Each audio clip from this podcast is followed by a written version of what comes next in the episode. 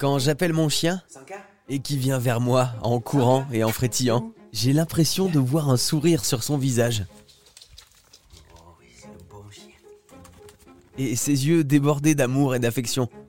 Mais comprenons-nous vraiment les animaux? Quelles pensées peuvent bien trotter dans leur petite tête Est-ce qu'ils réfléchissent? Est-ce qu'ils se souviennent? Est-ce qu'ils ressentent comme nous? Pour en avoir une idée, j'ai posé quelques questions à Agatha Liévin-Bazin, elle est éthologue, c'est-à-dire qu'elle étudie le comportement animalier. Agatha, quand on voit nos difficultés à comprendre euh, ce que ressentent les animaux, ce qui se passe dans leur tête, et quand on compare à leur adaptabilité euh, par rapport aux êtres humains, à leur façon de comprendre nos émotions, nos envies, nos exigences, on peut légitimement se poser la question qui comprend le mieux l'autre, l'homme ou l'animal? Ah, C'est une question difficile, mais moi j'ai un peu tendance à dire que les autres animaux nous comprennent mieux que nous ne le faisons.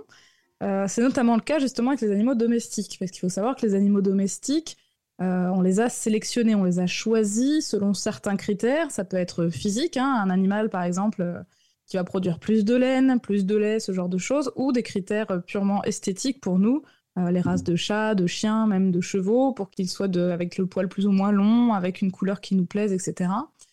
Et en fait, tous ces animaux, au cours du procédé de domestication, on les a aussi choisis pour qu'ils aiment bien notre compagnie et qu'ils aient pas peur de nous. Hmm. Et, ça, en fait, bien souvent, ça s'accompagne à, mêlé à ces milliers d'années de cohabitation avec le fait que nos animaux domestiques, en fait, sont très forts pour identifier euh, ce que notre voix veut dire. Il y a plein d'études, aussi bien chez les chevaux, chez les cochons, chez les moutons, chez les chats, chez les chiens, qui montrent qu'ils savent très bien percevoir euh, la différence de notre voix.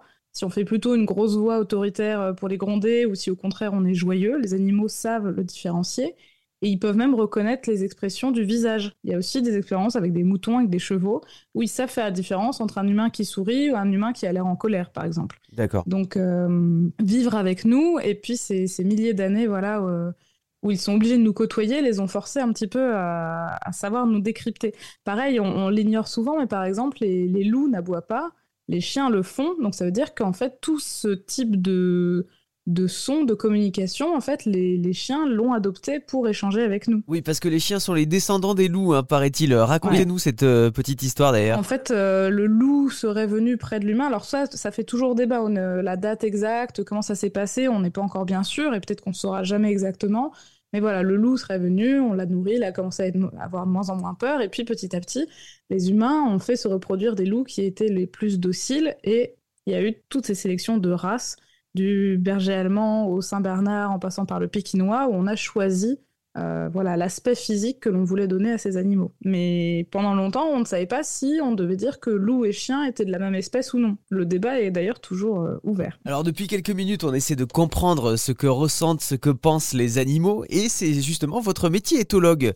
Racontez-nous, c'est quoi le métier d'éthologue? Alors, l'éthologie, c'est l'étude du comportement animal. Euh, donc, ça peut être n'importe quel animal, hein, euh, n'importe quel comportement, c'est très très large. Hein. Vous pouvez vous intéresser à la reproduction des punaises, à comment est-ce que euh, les mouettes choisissent leur partenaire, comment est-ce que les poissons épinoches trouvent leur nourriture.